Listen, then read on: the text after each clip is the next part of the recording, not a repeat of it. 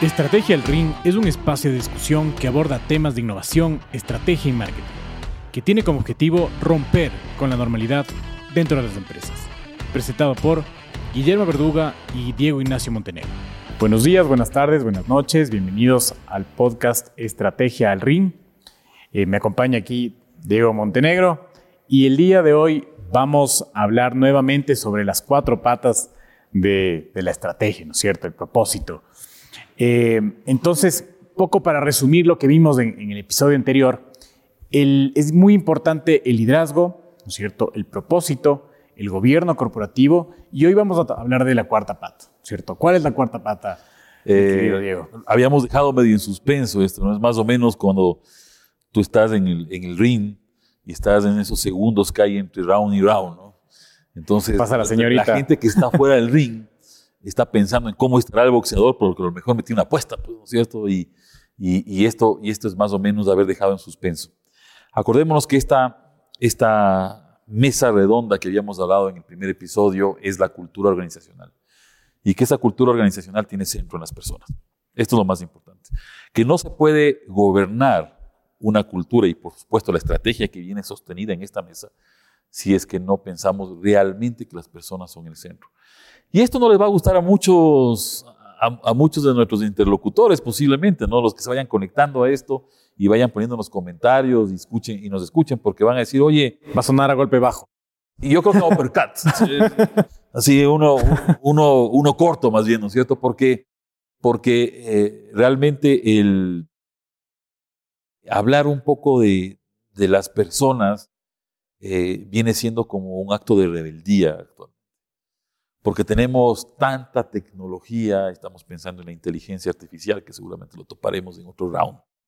Pero, ¿Qué dices? Ya no necesito a las personas. o sea, ¿qué dices a lo mejor? Oye, las personas Eventualmente. Mientras tenga así como Henry Ford decía, no, mientras tenga así las dos manos que hagan las cosas, ¿no es cierto? Y que, y que, y que, y que produzcan, en definitiva, que suba la productividad, es suficiente. No, nosotros no creemos en eso, creemos, creemos en que esta mesa con estas cuatro patas tiene que sostener este tablero que son las personas.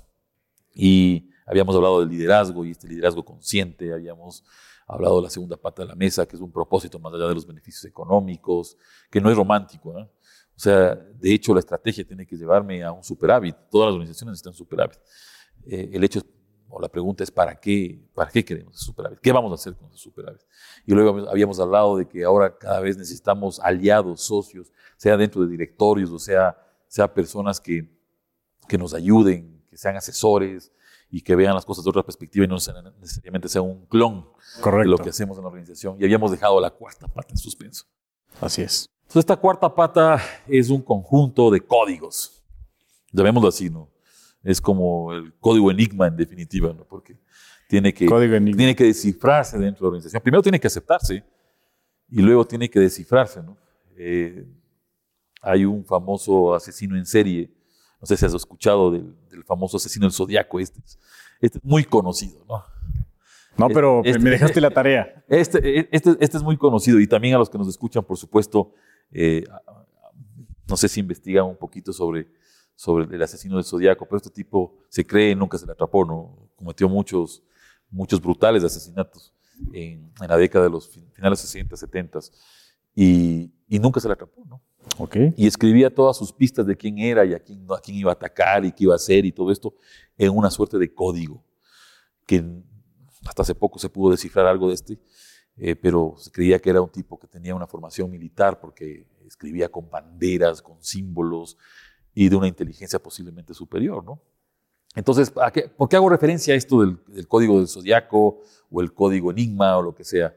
Porque esta cuarta pata de la mesa es un conjunto, es un conjunto de drivers, de códigos que mezclados tienen que ayudar a sostener la mesa. ¿Sí? Eh, la pregunta es cuáles son, ¿no? ¿Cuáles son? Ajá. Puede haber muchos, pero yo pongo en, en principio unos que creo que son fundamentales. Primero, la ética, que tiene que ver, por supuesto, con las personas, ¿sí? estos comportamientos para hacer el bien. ¿sí? Luego puede estar, eh, por supuesto, un conjunto de valores que van en, en- conjunto con la ética. Pero fíjate en los siguientes. Creatividad, innovación y adopción de tecnologías. responsabilidad social empresarial. Y pueden haber algunos otros, globalización, pero pueden haber algunos otros códigos que funcionen mezclados y que me den un significado. Y justo ahorita que topas responsabilidad social, eh, escuchaba que la responsabilidad social, por ejemplo, para una petrolera, no es, no es algo que, que hay que hacer, no, eh, sino es parte, del, es parte del giro de negocio. O sea, es tan fundamental a su, a su operación que no puede simplemente eh, no tenerlo, ¿no es cierto? Y, y ahorita que tú dices, es, es, un código o es, una pata de la mesa, tienes toda la razón, porque eh, si es que no tenemos esto, vamos, vamos la, mesa se va a caer, ¿no es cierto? Eh, entonces, aquí la pregunta es, eh, ¿cómo, ¿cómo cambiar nuevamente esta forma de pensar, ¿no es cierto? ¿Cómo, cómo ver? Porque sí, tenemos al emprendedor, y, y, también he visto casos, ¿cierto? Tenemos al emprendedor que tiene que sobrevivir el día a día, que ahorita dice, mira, eh, hago algunas prácticas que no están bien porque si es que me pasa cosas como el paro, ¿no es cierto? O como el COVID, quiebro, ¿correcto? Y, de alguna forma él está haciendo que la compañía sobreviva. Entonces, eh, ¿hasta qué punto, ¿no es cierto? Este, este cubrir la ética, cubrir la responsabilidad social, compromete también la misma vida de la organización. ¿Sí? Es, es, es, es, es un recto. Sí, un recto, pero así directo. Eh, yo creo que esa es la parte que, cuesta mucho entender, porque yo te he dicho, estamos hablando, o hemos dicho aquí, que, que estamos hablando de la cultura organizacional. Entonces, eh, muchos empresarios, emprendedores de muchos tiempos se preguntan, oye, eh, ¿Cómo así la innovación está ahí? Pues en la cultura. O cómo la responsabilidad social, como acabas de decir, tú está en la cultura. Y, me acojo al ejemplo que pusiste las petroleras. O sea, la responsabilidad social para una petrolera eh, no es que lo hago o veo si lo hago. Tienes que hacerlo, la responsabilidad ambiental, por ejemplo, tienes, tienes que hacerlo. Por eso mismo. Porque tanto la ética con los valores, como la adopción de tecnologías, como la innovación, la creatividad, la responsabilidad social, son parte, deberían ser parte del ADN de la organización. Y si son parte de ese ADN de la organización, necesariamente tienen que ser parte de la cultura. Porque justo en este, en este mismo caso, en este mismo contexto, escuchaba que es dejar, o sea, la gente de, de este lugar, de esta reserva, ¿cierto? Que vive, que habita ahí, te está permitiendo que tú entres en esa tierra y explotes y dañes algunos recursos naturales de, de esta misma gente, de este mismo ambiente de, de, del país, o sea, en general. Eh, entonces, tienes que preocuparte mucho por ellos, por darles también eh, las condiciones necesarias para que estén bien, ¿no es cierto? Para que te dejen hacerlo. Obviamente no se habla de, de, de comprar conciencias ni nada por el estilo, sino de trabajar con ellos en conjunto, de tratar de ser lo más ambientalmente responsable posibles, ¿no es cierto? Y, por ejemplo, hay otras, hay petroleras enormes que ya están viendo otras fuentes de generación de... Están diversificando. De, diversificando, exacto, su, su, su, su, camino. Entonces, eh, claro, para, digamos, para estas, estas empresas que ya tienen un tamaño muy grande, como te digo, es, es mucho más fácil incluir esto porque tienen el presupuesto. Pero para empresas más pequeñas, ¿no es cierto?, que ya se ponen compromiso su, su, su día a día, que ponen compromiso su operación, ¿qué, qué debemos hacer ahí? O sea, ¿qué, hay una, hay, hay una, una delgada línea entre lo ético, por ejemplo, la, creación de, dinero, ¿no es cierto? Eh, la rentabilidad. Entonces, ¿cómo, ¿cómo cuidar eso? ¿Cómo evitar saltarse eso? Porque con lo que yo te decía, oye, sí, sí, ya yo cuido a mi gente y todo, pero también hay un paro y mañana el que lleva los platos rotos y la todo soy yo, ¿no es cierto? Entonces, Creo que, creo que es una, un, comentario bien aterrizado. A ver, vamos, vamos a tratar de, ponerlo en dos contextos. El primero es, oye, yo necesito del ADN organizacional, es decir, necesito esta cuarta pata de la mesa, si no se cae la mesa. Pues está claro. Que yo lo vea es otra historia. Ya vamos a hablar de los emprendedores. ¿sí? Que, yo lo vea es, que yo lo vea es otra historia, ¿no es cierto? Que yo vea que, que innovación, ética, creatividad, adopción de tecnologías de la nueva era, son importantes para ese ADN es otra cosa. ¿Qué significa que sean parte del ADN? Esto es lo que yo creo que las personas que nos están escuchando podrían pre preguntarse, bueno, ¿qué es esto del ADN? ¿Qué significa que sea parte del ADN? Significa, por ejemplo, que yo no voy a hacer nada en mi estrategia si no lo hago de manera ética. Esto se dice fácil. En se dice fácil. Es, es, una complicación tomando en cuenta este contexto que habíamos hablado en el primer capítulo, que es un contexto que tiene muchas cosas y en nuestro medio es un contexto corrupto. Es un contexto corrupto. Claro, es un contexto corrupto y eso nadie lo puede negar, ¿no es cierto? Solamente ciertas personas que viven ciegas con esto, pero nadie lo puede negar. Y para hacerte un paréntesis, eh, claro, una, vez escuché un, comentario de, un colombiano y dice, ¿por qué Colombia no quiebra, por ejemplo? Dice, porque tenemos la caja del narcotráfico. Y ahí está justo este tema de la ética. Oye, si es, que esa, si que esa cantidad de fondos me sirven para sostener un país, para sostener economías y empresas, me imagino, debajo, ¿no es cierto? Eh, tú dices, sí, tienen un fin superior porque quizás eh, dan trabajo a mucha gente, porque sostienen una actividad que probablemente dé una cara lícita, ¿no es cierto? Pero detrás el financiamiento es ilícito. Entonces, hasta qué punto la ética, ¿no es cierto? Y, lo mismo nos pasa a nosotros como Ecuador, porque somos el país de mayor tránsito de, droga del mundo. Entonces, imagínate que en ese tránsito algo se, debe quedar por aquí, algún beneficio debe haber, me imagino también. seguramente y seguramente ese dinero está corriendo en la economía, ¿no? Pero yo, yo, yo, vuelvo, yo vuelvo a lo esencial, vuelvo a lo esencial. O sea, ¿en qué momento perdimos, perdimos el rumbo, ¿no es cierto? ¿En qué momento eh, comenzamos a decir, ay, esto no, no es tan ético, pero tampoco es corrupto. O sea, estar en el filo de la navaja a veces nos cuesta, ¿no? Y, posiblemente muchas personas dirán, oye, pero es necesario, porque tú, tú lo acabas de decir, ¿no? Y esto, y esto es, más, es un tema polémico. es un tema polémico, la polémica, pero es un tema polémico y tú lo acabas de decir y, y, lo acabas de poner sobre la mesa que estamos hablando, pero... Eh, en el ring. Mucha gente dirá, oye, esto ya es normal. Si hay, una, si hay una palabra que yo detesto, es esa palabra de la normalidad. La normalidad. Porque nos pone, nos pone siempre en el contexto de la zona de confort. Y la zona de confort puede estar en los países, puede estar en, en, la ética, nos podemos poner en una zona de confort. Aquí por el filito, ¿no es cierto? Pero tampoco vamos a dejar de ver esto porque nos ayuda, nos da liquidez, etc. Por eso es tan importante que sea parte del ADN. Si nos metemos nuevamente en el tema, y acuerdo estamos en el punto uno de dos, eh, si nos volvemos a meter en el tema, yo te diría, oye, habrá que recuperar la ética. Y esta, y esta, este tema de Y no está fácil. Que va a ser fácil. y no está fácil. Puta, es más o menos como entrenar teniendo 350 libras y teniendo que bajar a 250. esto, esto, esto no, no, no es fácil porque ya nos hemos acostumbrado. Esa normalidad, que, que es una palabra, yo creo que eh, una palabra fatal para pensar en estrategia. Eh, nos, nos, regresa un poco a esto, ¿no? Y nos dice, oye, bueno, pues es normal esto, es normal pagar a este tipo para que me ayude con esto, es normal meter dineros ilícitos en el mercado, eh, todo el mundo lo hace y sin esto estaríamos muertos. O sea, eso primero nos pone en una zona de confort y una zona de conformismo tremenda, ¿no? Porque eh, qué, bueno que estén, ¿no? En definitiva. Entonces, por eso es tan complicado hablar de la cultura organizacional como el sistema operativo de la estrategia porque tenemos que volver a pensar en la ética. Y luego tú hablaste mucho de la responsabilidad social. Eh, ya no es una elección.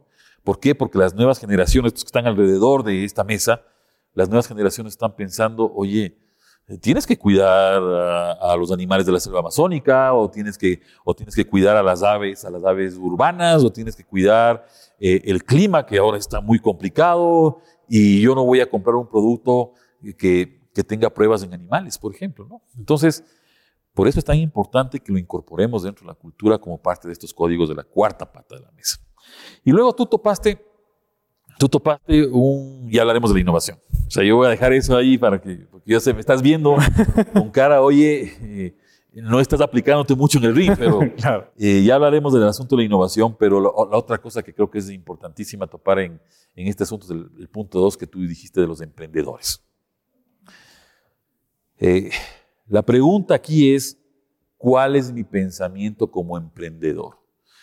¿Es un pensamiento tipo Airbnb, Uber, Tesla, eh, TikTok, ¿no es cierto? Todas estas cosas que son grandes, nos gusten o nos gusten, y a mí me gusta TikTok, pero nos gusten o nos gusten. Son los unicornios. Digamos que son, ya fueron unicornios, eh, ahora son empresas que valen miles de millones de dólares eh, la primera que mencioné, Airbnb, cuesta 50 mil millones según el último reporte, pero hace 10 o 12 años valían cero. Entonces ahí nos metemos en el tema del emprendedor, porque a veces los emprendedores queremos justificar nuestro pensamiento corto. Eh, este es otro percal, ¿no es cierto? Pero queremos justificar nuestro pensamiento corto desde el punto de vista de que no tenemos las herramientas, no tenemos los recursos. Posiblemente sí es así. Pero la pregunta que cae aquí es, oye, debemos construir la, mesa también como cuando somos emprendedores. Ojalá, a lo mejor no al principio, pero ojalá la vayamos construyendo en el camino. Debemos pensar en que el, el emprendimiento tiene que ser estratégico, planificado, ojalá, no necesariamente lo pensamos al principio. Ya yo hago división en dos tipos de emprendimiento. Ese emprendimiento que es de supervivencia, ¿sí? que no me queda más que hacer esto porque si no, no voy a, lograr generar una calidad de vida para mí, para mi familia. Y hay el otro emprendimiento que está hecho pensando en convertirse en un unicornio, pensando en convertirse en algo global, mundial, preferido, que emociona a la gente. Entonces, los emprendedores en general, lo que hacemos es comenzar con una idea pequeña y no hay mucha planificación, no hay mucha estrategia, ¿no es cierto? Realmente pensamos, sí, en las herramientas tecnológicas, pero no pensamos a quién, a quién queremos llegar, para qué queremos hacer las, cosas, con quién queremos hacer las cosas y sobre todo por qué.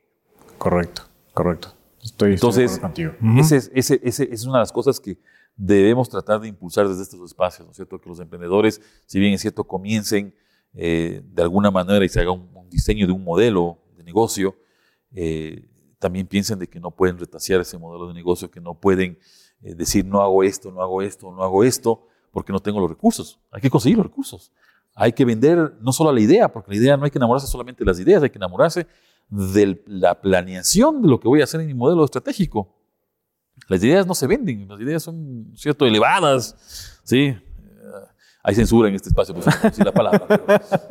las, ideas son elevadas del mundo así, ¿no es cierto?, subliminal que está, que está, que está acá arriba, pero hay que aterrizarlas y no hay que retasear, porque si retaseas las elecciones del futuro, lo que quieres hacer, estás convirtiéndote en un Me Too, en un, en un producto. y, un, y, un, poco aquí para complementar tu idea, eh, yo creo que sí, tienes, o sea, eres un emprendedor, ¿no es cierto? Eh, que ahorita estás viendo tu día a día, estás sobreviviendo, pero ¿Quieres un negocio o quieres una empresa, ¿no es cierto?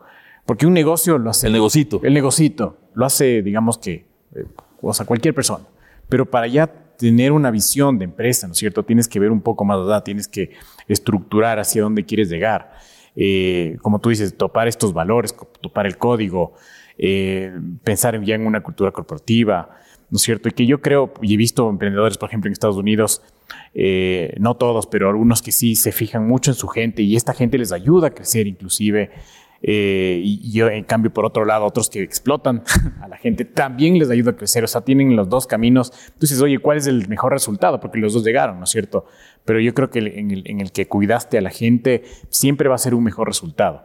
Eh, y, es un poco lo que tenemos que, fortalecer aquí, ¿no es cierto? Que formarnos, formar también a esta gente, eh, a, los emprendedores, a, los que se atreven a poco a dar el salto, eh, porque de alguna forma es diferente, es diferente estar en una posición, ¿no es cierto? Trabajar en relación de dependencia, sí, tú vas, cumples con, con, lo que tienes que hacer y, poco listo, y otra cosa, ser emprendedor te toca afrontar todo, tú mismo eres el dueño del dinero, eres el que sufres, es que quiebras, eh, entonces por eso te preocupan tanto estas cosas, ¿no es cierto? Y un poco empiezas a ver en 360, pero eh, creo que nos falta mucho entrar en eso de, asociarnos, de, comunicar, de, juntarte al de al lado, ¿no es cierto? Porque a veces no cuentas tus planes por, por miedo a que te roben no cuentes tus planes por miedo a que te quiten. Y, es muy común eso. Y es muy común. Y es como que, mira, es mi idea, pero si es que te la cuento, entonces ya me ganaste y, me vas a hacer la competencia. Haz la prueba de Google, pues el teléfono y que ponga la idea ahí y le salen 40 millones de entradas. ¿no? Es, así es. O sea, ya esa idea probablemente ya existe, probablemente está hecha. Y, lo vemos mucho. A veces se pone una panadería y tú has visto, del sector panaderías hay panadería ahí, panadería al frente. Y, igual, tienda de ropa aquí, tienda de ropa al frente entonces, ¿por qué? ¿Por qué en el mismo lugar? ¿Por qué con el mismo segmento? ¿Por qué con la misma forma, de la misma forma?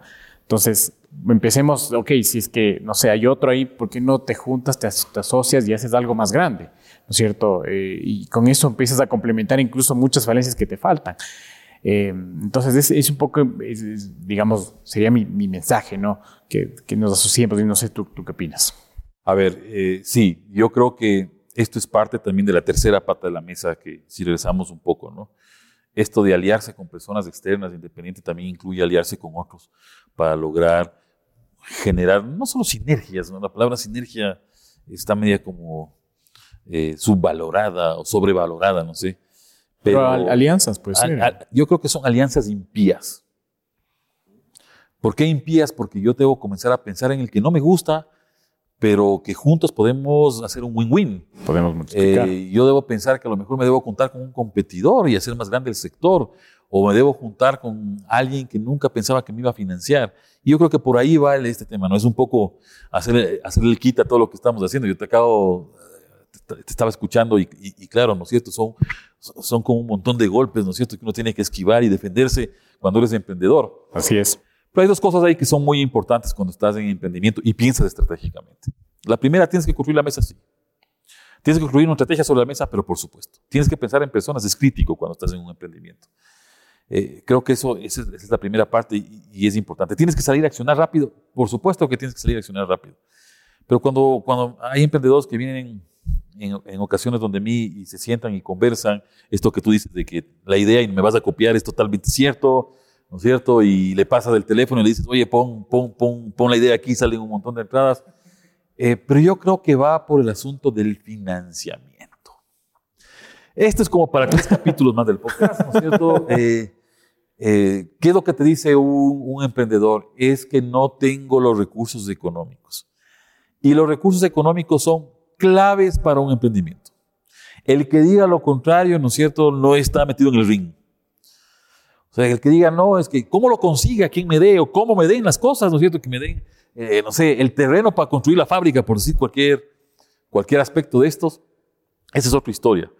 Pero yo necesito financiar, y eso será motivo de otra conversación que tengamos ya cuando hablamos de lo que está encima de la mesa. Pero eh, yo tengo que financiar esas elecciones. Tengo que financiar esos supuestos que yo creo que me van a llevar hacia hacia convertirme en algo totalmente diferente y ir escalando. No significa que todo el mundo va a escalar y que todo el mundo se va a convertir en un unicornio, ¿no? Pero al menos ser algo más de lo que está, de los genéricos del mercado. Y si, y si bueno, y si, no consigues el financiamiento, probablemente la idea no, no, no, no lo sostiene, no, no funciona, porque por ejemplo en Estados Unidos hay eh, eh, ¿cómo se llama? Inversoras creadoras eh, o incubadoras de empresas, ¿no es cierto?, como Y Combinator. Y, y, esta gente le apuesta a las ideas. Y de hecho, Airbnb, por ejemplo, al, principio le costó, le costó conseguir Esos fondos. tipos que se imaginaron una cosa, ¿no es cierto?, y que vieron una oportunidad. Acuérdate los problemas de oportunidades que hablamos en el primer capítulo. Ellos vieron una oportunidad, pero no la vieron grande. Ellos vieron una oportunidad de corto plazo, sí. De, de, de, ese, de ese día, de esa semana que había un evento en San Francisco y que no habían hoteles para para hospedarse. Para, para hospedarse. Y dijeron, toda esta gente necesita un hotel y le tendieron por ahí un colchón de estos aires, por eso es Airbed, ¿no es cierto? And breakfast, Airbnb. Y le daban desayuno incluido, pero ese, eh, si no hubiera estado un Y Combinator, si no hubiera habido alguien atrás. Que, que les crea. Que les, les diga, oye, necesitas de esta mesa, necesitas de estas elecciones para aspirar a crecer y ser más importante y realmente remover el universo, como decía Steve Jobs, ¿no es cierto?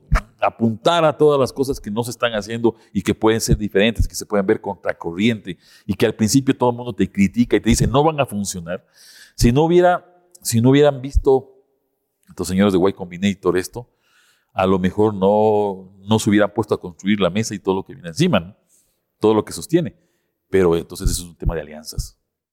Y hay algo interesante de ellos. Ellos tuvieron problemas de liquidez justamente en la campaña para Barack Obama.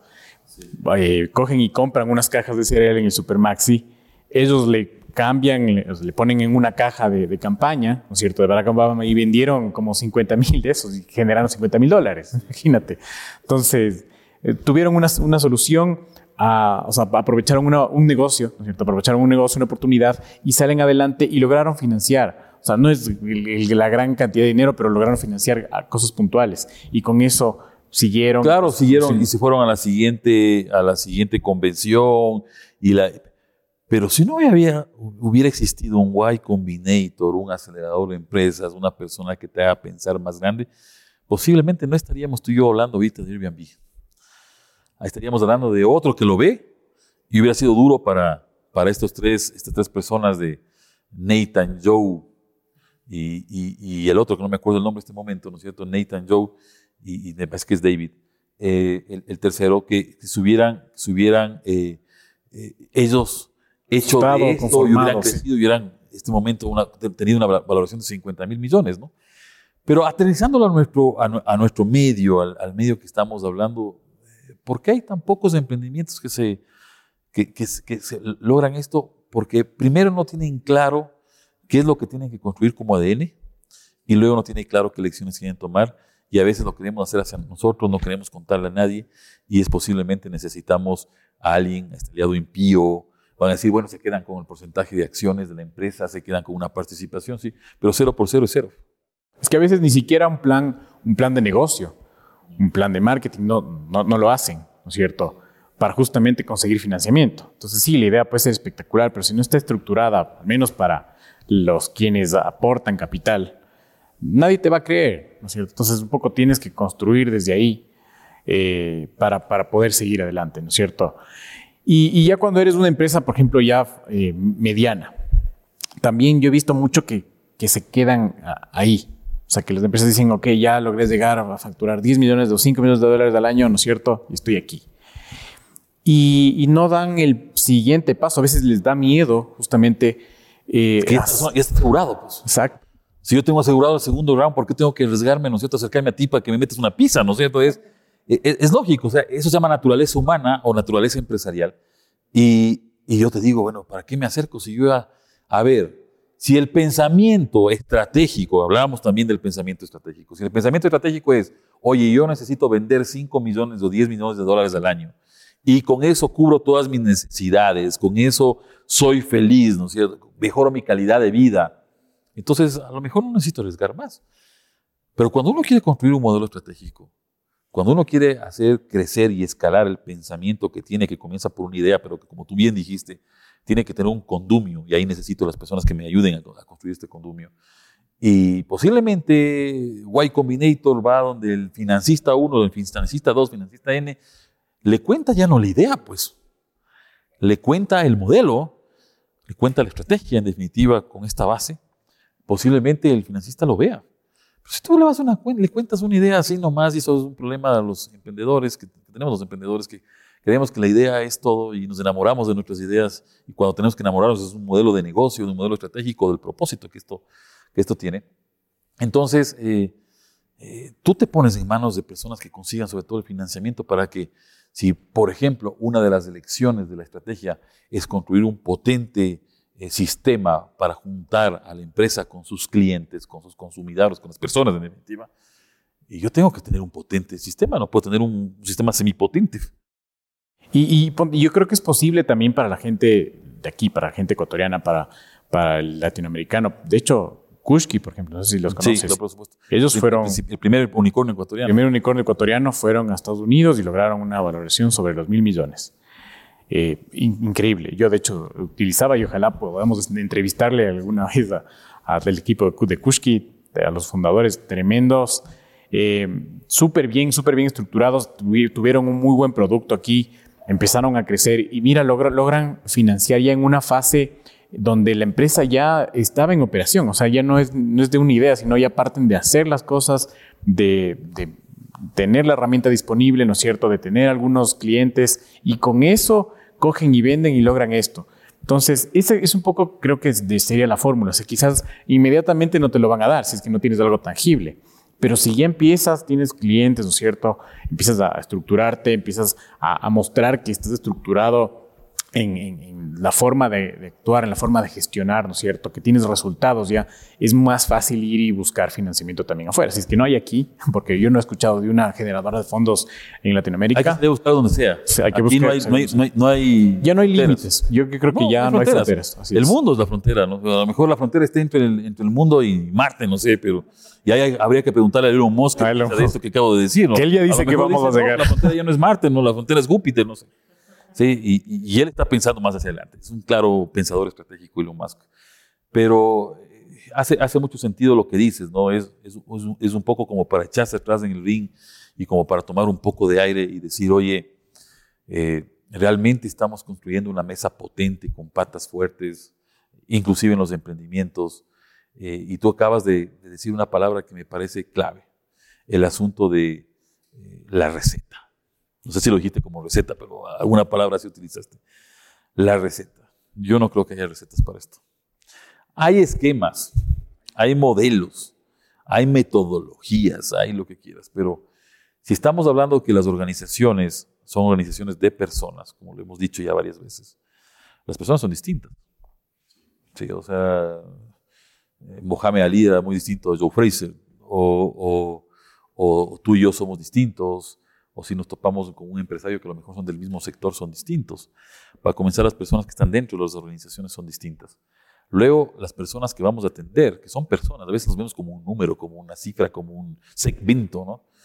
Eh, las personas que vamos a atender son personas que sienten, que quieren, que creen. Imagínate que recién ahora, y si viene la teoría del customer centricity, ahora, o sea, cuando tantos años con empresas, tantos años, se supone que las empresas buscan cubrir necesidades de los clientes.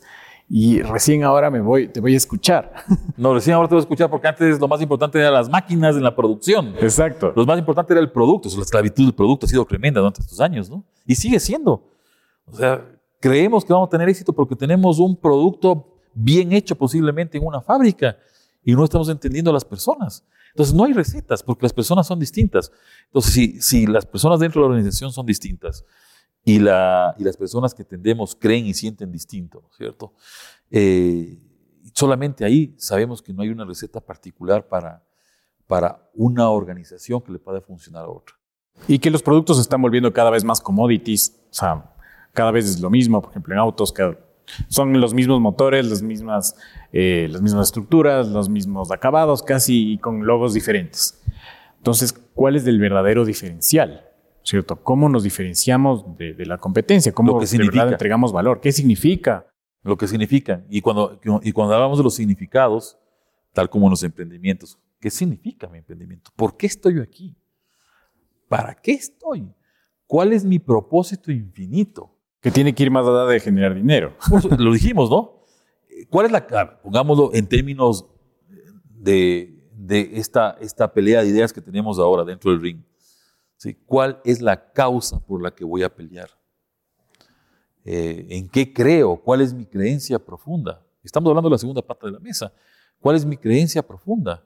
¿Y cómo involucro a las personas en esto? Y por eso, si tuviéramos recetas, yo cojo la receta del Airbnb, que nos hemos pasado unos buenos minutos aquí hablando de ellos, y la aplico, ¿no es cierto?, a una organización que está en nuestro medio y posiblemente no le funcione. Lo más seguro es que no funcione. Lo más seguro es que no funcione. Las escuelas de negocio lo que hacen es, es darnos unas ideas de cómo, de cómo plantear esto. ¿no? Las universidades, como la Universidad de Hemisferios, o, como estas universidades que están en nuestro medio que, y, que nos están ayudando a hacer este podcast, eh, creo que lo que hacen es tratar de darnos ideas, eh, aterrizar las ideas en, ciertos modelos, en ciertas metodologías, pero al final los líderes, la primera parte de la mesa, son los que tomamos las elecciones o creemos que estas hipótesis pueden funcionar o no pueden funcionar. Pero tenemos que visibilizarlas. Buenísimo, muy interesante. Poco para ir eh, concluyendo, justamente el resumen, ¿no es cierto? Vimos eh, cómo cómo se hace la cultura corporativa eh, con, esta, con esta guía, ¿no es cierto? Porque no es una receta, sino más bien es una guía, justamente las cuatro patas de la mesa, liderazgo, propósito, gobierno corporativo y finalmente los códigos que son como los códigos de ética, la innovación, que vamos a hablar de la innovación más adelante porque es muy grande. Sí, lo hemos dejado en esta Lo hemos dejado en esta sí, cuatro, Me lo, me, lo toreaste. Sí. eh, también hablamos de la responsabilidad social, ¿no es cierto?, del, del ser humano como, como centro de esto, como cliente también que tenemos que regresar a ver, que darle servicios a él, o sea, y, que, nos hemos tardado tanto en hacerlo, pero, pero está bien que incluso como, como emprendimiento también tenemos que ver hacia el futuro, tenemos que pensar en empresa más que en un negocio, ¿no es cierto? Em, y, eso me ha quedado bastante claro. No sé si tú tienes algo más que, que agregar a esto. Sí, un poco eh, nos hemos pasado en el capítulo 1 y en el capítulo 2 conversando de este sistema operativo. Eh, no, no, no soy nadie como para decir, oye, esto es lo que hay que hacer. Pero por lo menos en esta compartición que hemos tenido, de, en este compartir de ideas que hemos tenido, eh, creo que es importantísimo, importantísimo eh, tomar en cuenta de que si el sistema operativo no funciona bien, es decir, si las personas no están bien, si no hay los suficientes líderes para apoyar esto, si no incorporamos dentro del ADN lo que hemos hablado, este pensamiento, eh, la responsabilidad social, la ética que tanto, tanta falta nos hace. Y creo que simplemente para dar una, una probada del siguiente capítulo que nos vamos a ir viendo para ir desarrollando un poco este, este asunto, yo creo que hay que simplificar, hay que simplificar nuestro pensamiento. Eh, cuando entramos en, terrenos de la complicación, cuando queremos llenarnos de procedimientos, de reglas de negocio, de, de, de muchos datos, que no significan que sean conocimiento o sabiduría, cuando, nos, cuando no encontramos aquellos aspectos que realmente nos van a hacer distintos, que realmente van a hacer que, que las personas nos prefieran porque les emocionamos o porque estamos alineados a sus creencias o a lo, que buscan. todos los seres humanos buscamos la felicidad. Eh, los, los, usuarios, los consumidores, los clientes buscan la felicidad también. Buscan solucionar, facilitarse las cosas. Yo creo que para dejar un poco simplemente en stand-by para los siguientes rounds que tengamos en este ring, creo que es importante tener un pensamiento simplificado. La simplicidad no es fácil de lograr la simplicidad es, es, algo, es algo complejo, es una paradoja ahí, ¿no es cierto? Es algo complejo de lograr.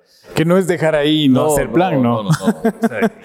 yo digo, la simplicidad es, me tiene que llevar a mejorar la calidad de vida de las personas, me tiene que llevar a mejorar mi desempeño. O sea, llegar a hacer, por ejemplo, a tener una interfaz como Google, donde haya una franjita y, un botón. Y si estoy pensando yo en las nuevas generaciones, tengo que hacer un clic. Sí.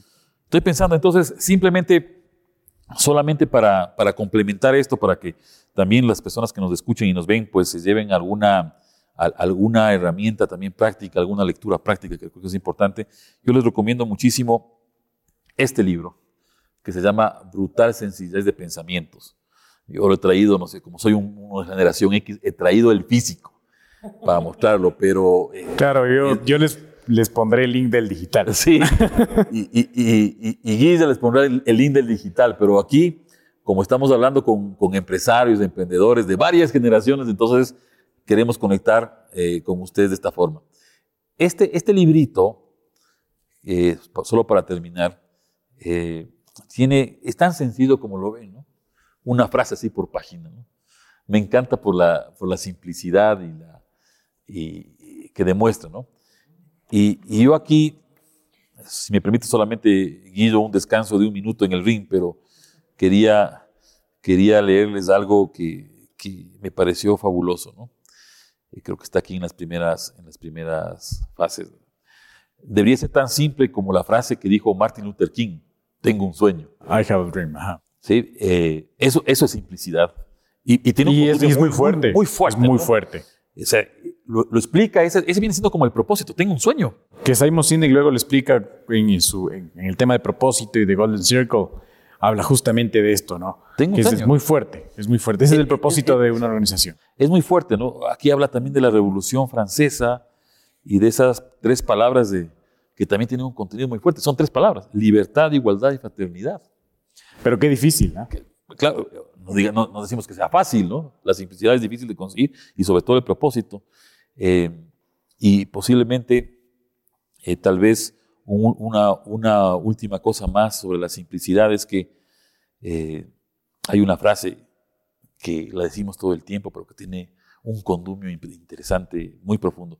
Trata a los demás como quieras que te traten a ti. Excelente. En el ring a lo mejor no funciona mucho, pero creo que, creo, creo que tiene mucho de lo que hablaremos en los, en los siguientes capítulos. Muy bien. Quedamos con la simplicidad para el final. Buenísimo, muchísimas gracias Diego, muchísimas gracias, a todos por vernos, que tengan un excelente día y no se pierdan de los siguientes capítulos, por favor suscríbanse para que puedan ver más de este contenido, de este contenido estratégico, de esta charla, de este ring, de, este, de esta dinámica. Entonces les invitamos a que se suscriban, muchas gracias y un excelente día. Chao.